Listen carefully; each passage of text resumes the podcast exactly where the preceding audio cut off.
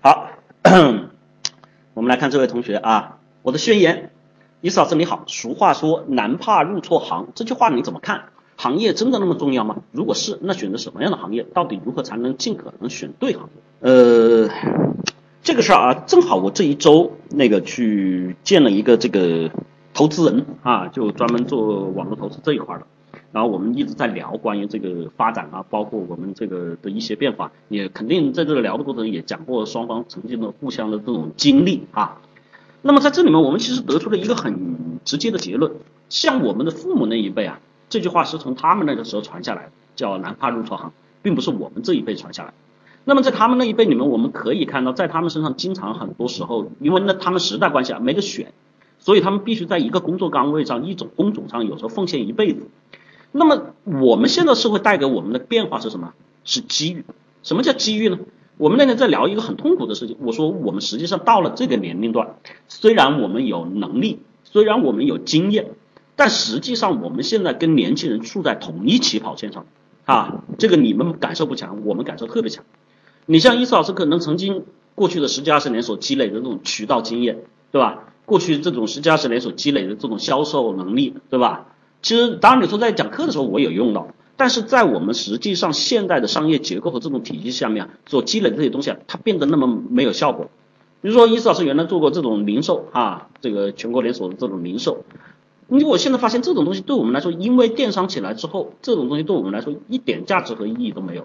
所以我们最大的感受是什么？时代在进步，我们得跟上时代，我们得奔跑。对于创业者，上一次有同学问过，创业者最需要的是哪些品质？我们说了，最需要的是不断学习和创新的能力。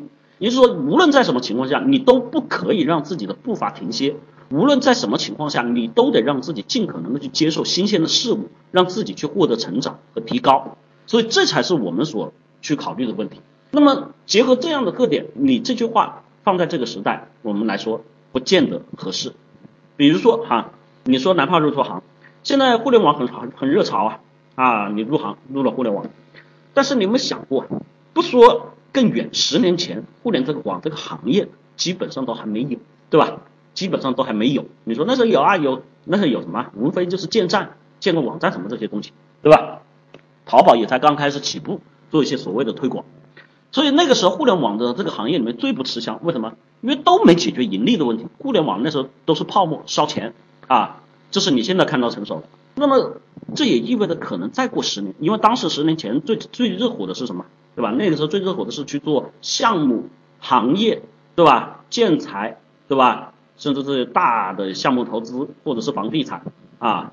但是你看时时过境迁，这些产业现在正好，我今天有个同学哈过来说，这个谁谁谁，对吧？在我们这个建筑行业，他那那老板已经半年没发工资了啊，现在世道不好嘛，对吧？所以这种情况，你说你入对行了吗？原来父母教给的要有一门技能，他有。我的同学是什么？结构师，对吧？工程师。然后在这里面，他那个去解决很多问题的时候，他实际上去考虑的问题是什么？让自己获得一些专业的技能。但这些技能对于他来说，到现在并不能够去保证他下半辈子或者很安稳的生活了。